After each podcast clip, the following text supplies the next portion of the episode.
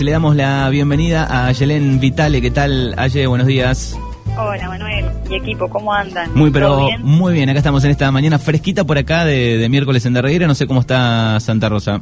Sí, está muy fresco todavía, como que no quiere asomarse el sol, está un poco nublado y la verdad que es este el día más fresco de lo que va de la semana. Exacto, está fresquita, fresquita la mañana. ¿Cómo están llevando, recién hablábamos un poco fuera de aire, eh, cómo están llevando este, la pandemia ahí en, en Santa Rosa? Bueno, acá en Santa Rosa estamos en fase, digamos, de, de aislamiento. Tenemos habilitadas los, los encuentros sociales solamente los fines de semana y feriados, pero están apareciendo varios casos en la localidad de General Pico, en el norte de la provincia, y hay en estudio también acá y en algunas otras localidades de La Pampa. Así que ahí estamos, digamos, tratándonos de, de llevar a cabo la- las medidas de seguridad, esto de barbijo, alcohol y demás, y evitar sobre todo lo que es el amontonamiento de, de gente. Exacto. Bueno, estamos en todos lados este, iguales. Sí. ¿eh? Bueno, no se eh, termina más. No se termina más, este, estamos ahí en el pico, siempre en el pico, pero bueno, este, esperemos que, que empiece a descender esta curva. Sí, sí, eh, tanto Santa Rosa como de Regueira son localidades dentro de todo pequeñas y se puede llegar a, a manejar esto de las personas aisladas, los casos positivos. Exacto. Pero ya viste, estamos desde marzo con esto y ya estamos, estamos un poco cansados. No nos da más la, la, la cabeza, ¿no? Queremos No, que, que no, pase. no, la, la paciencia, viste, ya se está agotando. Bueno, tenemos Info Cannabis en el día de hoy. ¿Cuál es el, el tema? Hoy vamos a hablar sobre Belgrano y marihuana, que habíamos estado hablando un poquitito el miércoles, el último miércoles que, que estuvimos. Habíamos anunciado que íbamos a hablar sobre, sobre Belgrano, no sé si, si te acordás. Sí, sí, me acuerdo que yo te había tirado que, que había un libro donde hablaba un poco sobre la historia de, de Belgrano y el, y el cáñamo, cáñamo, ¿no?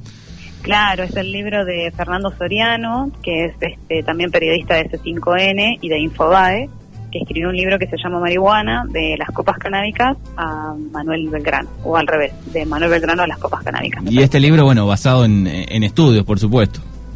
Exacto. Eh, lo que hizo Soriano fue recaudó toda la información que se tenía sobre la marihuana en territorio argentino. Por eso es tan importante y está buenísimo porque es muy específico del país.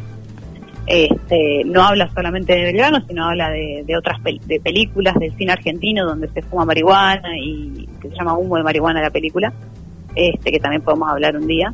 Y bueno, hace todo como un, un recorrido, ¿no? Desde cómo ingresa a Argentina la marihuana y, y- y las diferentes utilidades que se le ha dado. Pero lo más, lo, digamos, lo que rescato de este libro es la parte de Belgrano, porque Belgrano en el 1794, estamos hablando hace muchísimo tiempo, fue nombrado secretario de Comercio de- del Consulado de Comercio de, Buenos Aires y tres años más tarde de haber asumido este cargo, escribe un manual de 11 páginas que se llama Utilidades que resultarán a la provincia de Buenos Aires y a la, y a la península sobre el cultivo de lino y de cáñamo. Es un manual donde, digamos, eh, hay sugerencias para las personas que están interesadas en apostar al cannabis como un negocio paradigmático, así lo nombra Belgrano. Y lo que redactan estas 11 páginas son fechas de siembra, cosecha y cuidados básicos que se le tiene a la planta, digamos. Lo que en realidad buscaba hacer Belgrano era hacer lo mismo que había visto en Europa, utilizar la fibra que se saca de, de la planta de cáñamo para la fabricación de tela de uso doméstico y lo que es instrumental de navegación. Que ya creo que lo habíamos hablado en este programa, Colón cuando viene para estas tierras, este, trae semillas y empiezan a cultivar para reparar todo lo que es la- los sistemas de navegación que se utilizaban en esa época. Ujú. Así que bueno, eh, algo así de lo que de lo que escribe en estos escritos, por ejemplo, lo voy a citar, son increíbles los beneficios que proporciona un país un nuevo cultivo provechoso y sobre todo él estaba muy preocupado por la dignidad de los pobladores del virreinato, especialmente por las mujeres. Eh, como que veían el cannabis una salida laboral para todos y todas, pero principalmente para las mujeres, que son cuerpos expuestos a la miseria y a la prostitución. Esto lo escribía en el 1700 eh, la prostitución sigue hoy en día, así que podría ser, podríamos tomar, digamos, como bandera el objetivo que tenía Belgrano, que no lo pudo hacer porque su idea, este, como te digo, era cultivar en suelo argentino y después exportarlo para Europa, pero los europeos, en, en particular los españoles, olfateaban algo de auto- eh, autonomía en lo que planteaba Claro. Belgrano, digamos. Él la catalogaba como la exterminadora de, de la pobreza.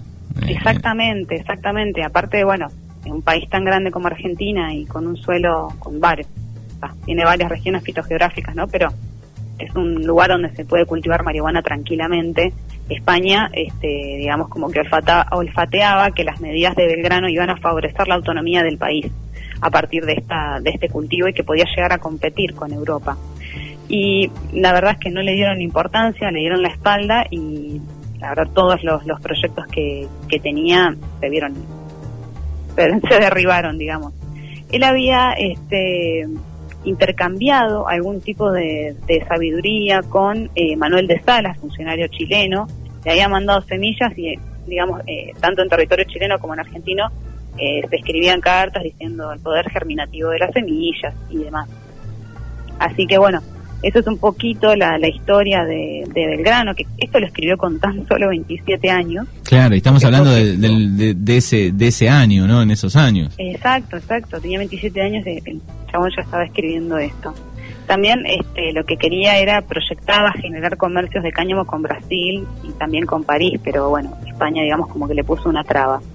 Y durante las décadas siguientes, digamos, hubo pequeños núcleos de cultivo de cáñamo en algunas provincias argentinas, como puede ser eh, en Jauregui, que entre 1950 y 1977 la linera este, bonaerense, que es una compañía algodonera y cañamera, eh, mantuvo durante mucho tiempo, durante este periodo que digo que fueron más de 20 años, 400 hectáreas de cultivo de cáñamo pero bueno, la dictadura de, la época este, metió preso a su gerente porque pensaba que, que esa marihuana era para fumar y bueno, sin embargo era era cáñamo que tiene un porcentaje muy muy bajo de THC. Claro, casi que no que no tenía THC y, estaba Claro, tiene 0,3%. Pensado la planta como es muy parecida en aspecto, claro, estaba es tan parecida. Esto estaba pensado de, de maneras eh, industrial por, Belgrano, digamos. Claro, exactamente. Y bueno, lo que hicieron en Jauri fue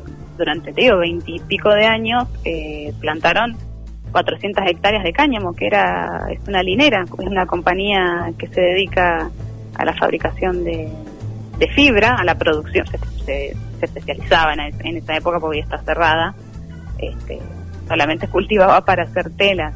Y, así que bueno, la verdad que desagradable lo que sucedió, bueno, en la dictadura, pero bueno, en algún momento en Argentina estamos, ¿no? Ya dando el debate, en algún momento eh, se volverá a cultivar cáñamo y tomaremos la bandera que, dejó Belgrano, ¿no? Exactamente. Bueno, te agradecemos por este repaso. ¿Cómo se llama el libro? Marihuana eh, de Manuel Belgrano a las copas canábicas y es de eh, Fernando Soriano. Bueno, muy bien.